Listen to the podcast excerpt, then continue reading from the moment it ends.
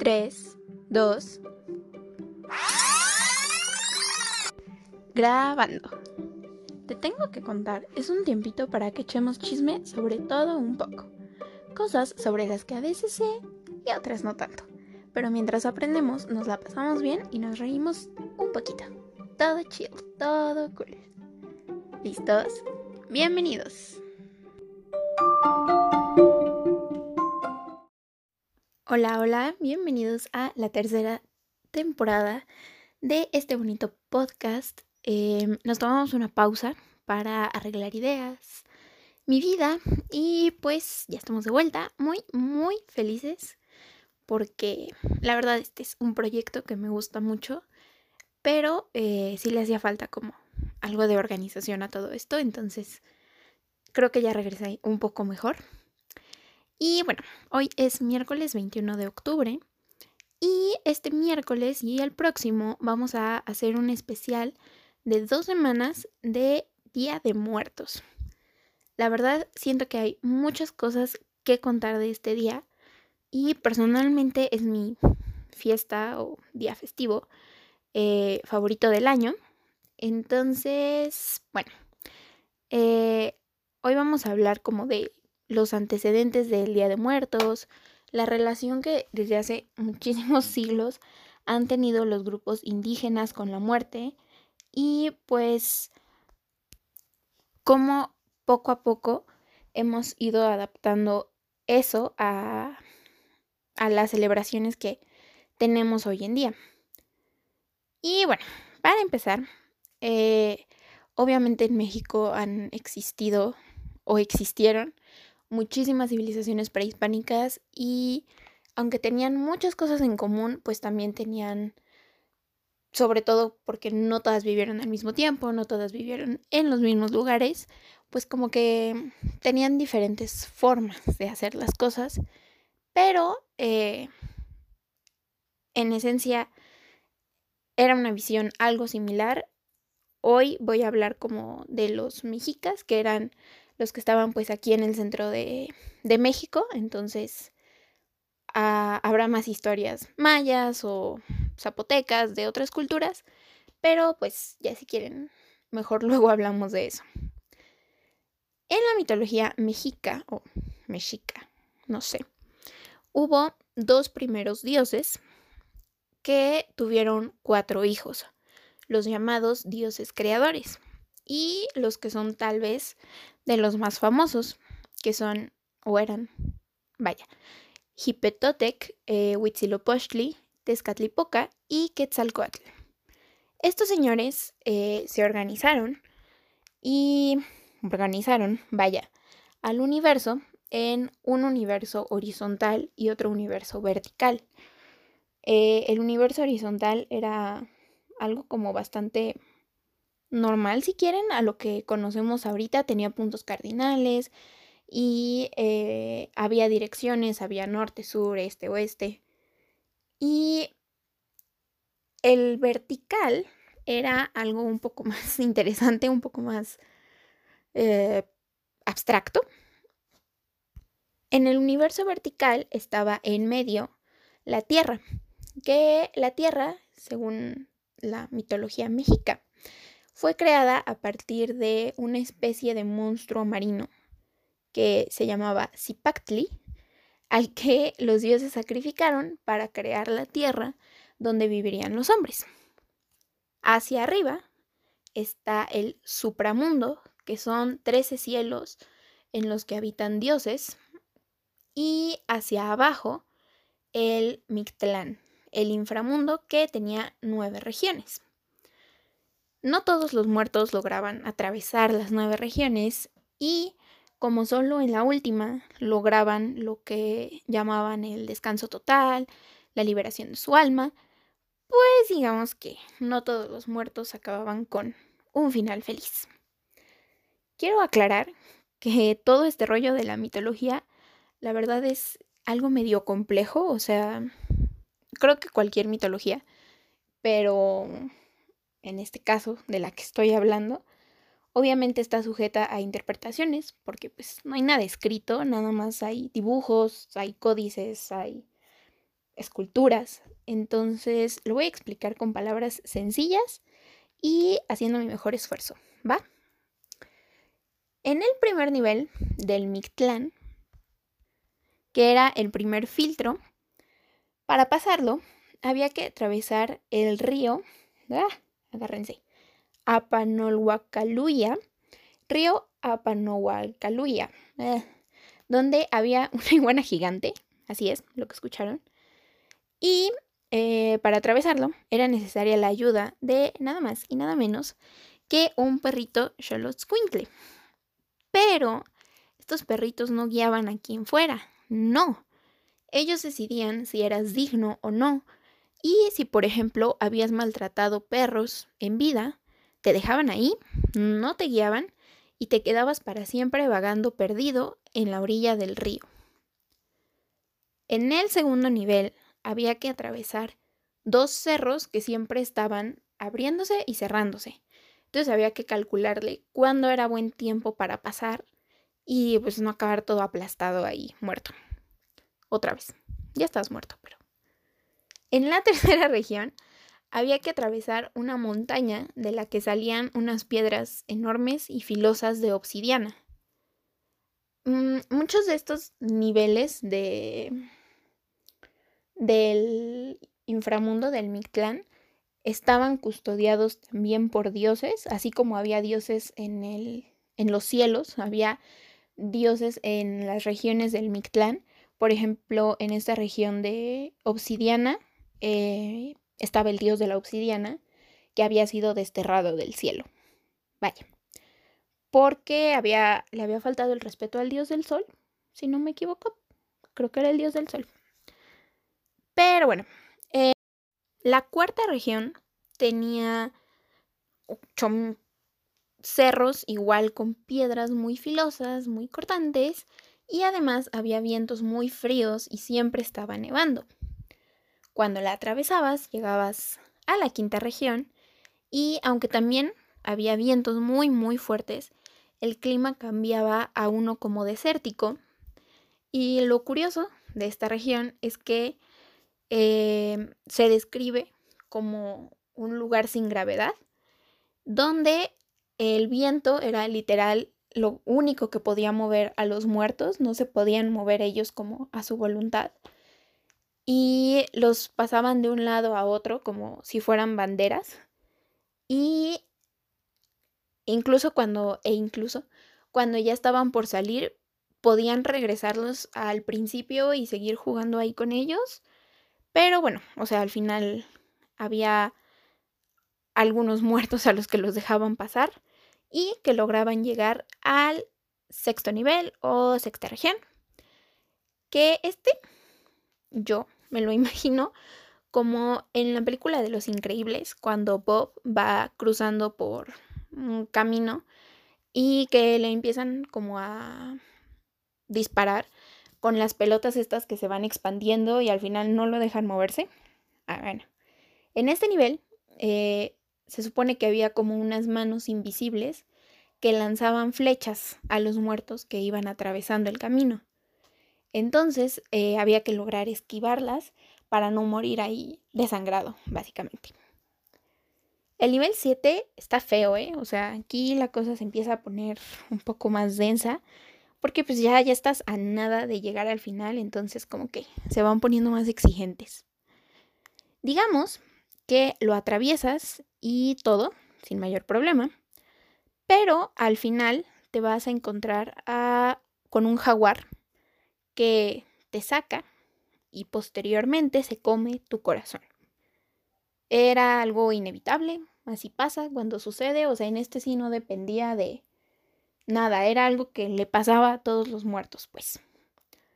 Y así, todo moribundo, sin corazón, llegas al octavo nivel, que es la desembocadura de ese río que cruzaste eh, al principio con el Xolotzcuintle. Pero, o sea, no es como que llegas a la playa y todo nice, no. Resulta que son aguas negras por las que hay que atravesar.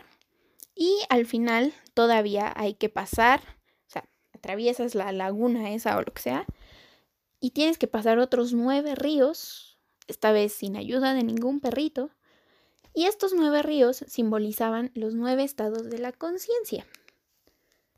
Entre estos ríos, eh, pues llegabas al último nivel, donde había una neblina gris y muy, muy espesa. No se podía ver nada y solo se escuchaban los lamentos, pues, de todos los muertos que ya iban más lastimados que nada.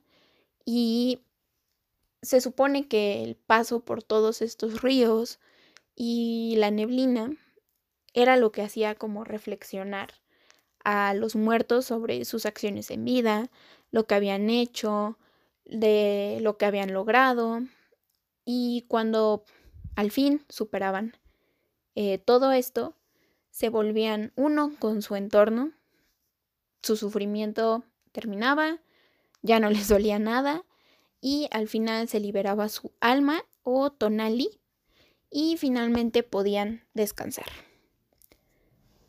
Toda esta aventura, no crean que pasaba rápido, em, el viaje duraba cuatro años para los muertos y todo esto obviamente se acompañaba de lo que hacían por él o ella las personas en la tierra.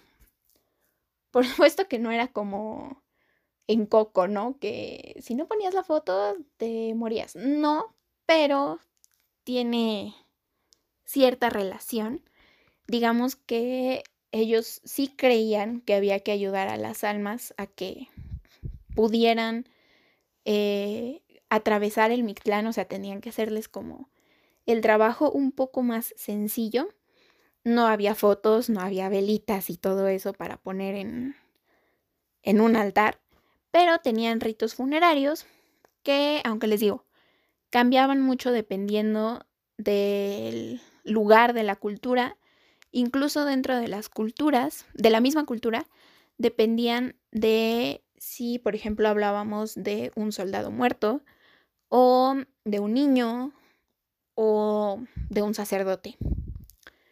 Después de que el fallecimiento era anunciado en, en la aldea o en donde vivían, preparaban el cuerpo, lo lavaban y lo juntaban con todas sus pertenencias personales, sus objetos queridos, en un petate cuando era eh, gente del pueblo. No sé si ¿Conocen los petates? Son como estos tapetes, eh, como de palma trenzada, como de canasta, pues. Y cuando eran nobles, sacerdotes, altos funcionarios, pues ya le metían más acá, más presupuesto y los envolvían en telas de algodón, les ponían de que sus plumitas preciosas, sus joyas, eh, por ejemplo, les ponían siempre una piedra preciosa porque decían que era eh, su corazón, o sea, iba a ser como su corazón en el más allá. Entonces, cuando había presupuesto, nuevamente era jade, por ejemplo, y pues acá para la raza era obsidiana, podía ser obsidiana. De hecho, eh, para la gente con presupuesto, ellos tenían como como mascota, pues, eh, Quintles en vida. Y cuando ellos morían, pues sacrificaban como al que había sido su compañero para que fuera él quien lo guiara en, en el río, que está muy difícil de pronunciar, pero que ya mencionamos.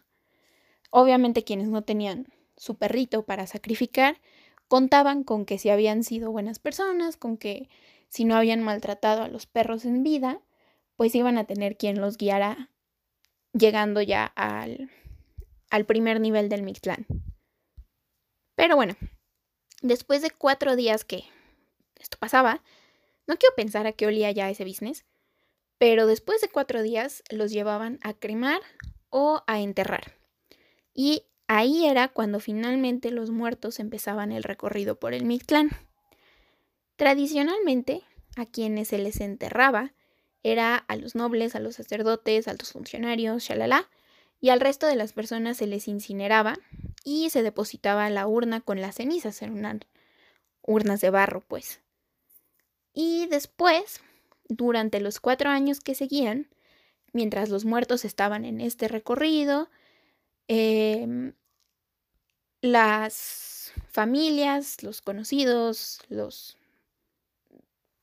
personas del pueblo, pues, hacían ceremonias en el lugar donde estaba enterrada la urna cada año por los siguientes cuatro años para ayudarle a, a la familia pues a cerrar su duelo y al muerto a que siguiera como su camino, ¿no? Que no lo habían olvidado. Les digo, no es exactamente como en Coco, la creencia que tenían, por ejemplo, los mexicas, pero tiene algo de verdad, tiene algo de relación.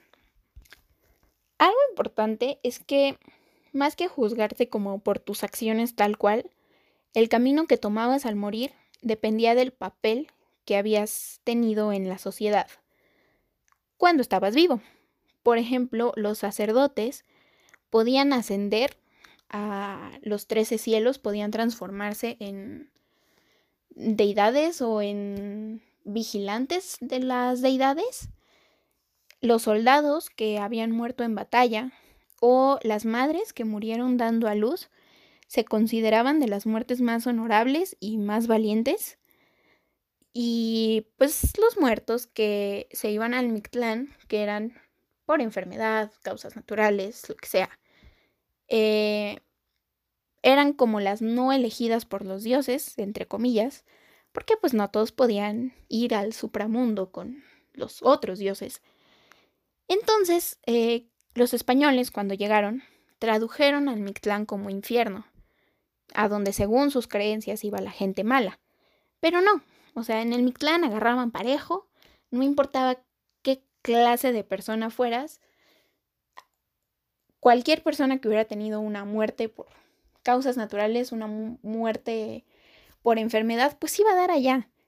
Y al final, solo los que eran dignos, digámoslo así, lograban llegar al final de las regiones y encontrar la paz y descanso, mientras que los demás se quedaban en el camino. Pero, pues esa ya era una decisión que tomaban los dioses y los guardianes del Mictlán, nada que le importara a la gente como en vida, ¿saben? Eh, como saben, las civilizaciones prehispánicas tenían hartos dioses y a todos les hacían ofrendas. Y justo, justo la del dios de la muerte se celebraba en lo que es noviembre de nuestro calendario. Así que los españoles aprovecharon como para juntar esa celebración con la de los fieles difuntos, el cielo y el infierno. Y por eso es que el Día de Muertos es en noviembre. O sea, en realidad eh, los mexicas pues todo el tiempo tenían ofrendas, todo el tiempo tenían diferentes ceremonias para diferentes dioses, pero los españoles tomaron la fecha de la del dios de la muerte y pues ya, le empezaron a echar de su cosecha y a quitar las partes con las que ellos no estaban de acuerdo, moldeando la tradición a algo un poco más cercano a lo que conocemos hoy en día. Por supuesto que la celebración tal cual y algunas costumbres varían mucho dependiendo del lugar de la república del que estemos hablando, así como los ritos funerarios y a veces incluso varía dentro de un mismo estado, dentro de una misma ciudad. Pero, ¿qué creen?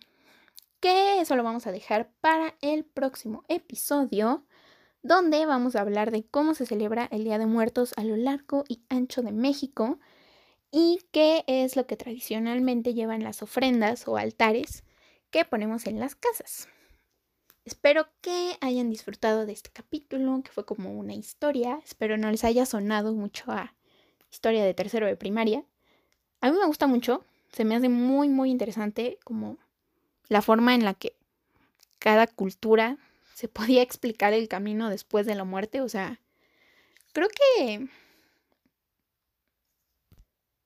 todos los papeles de los dioses, la tierra, los perros, era algo muy espiritual, más a lo que, más de lo que a lo mejor tenemos hoy en día.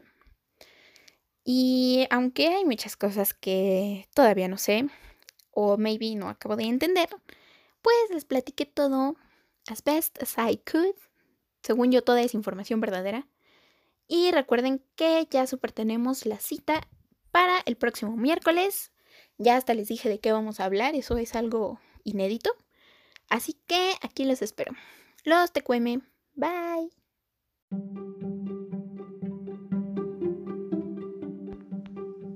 Muchas gracias por escuchar este episodio. Espero que te haya gustado. Recuerda que puedes comentar en el post de Instagram de este episodio sobre lo que te gustó o no tanto. Lo que quieras contar, tú ahí platícame. Nos escuchamos el próximo miércoles. 3, 2. Adiós.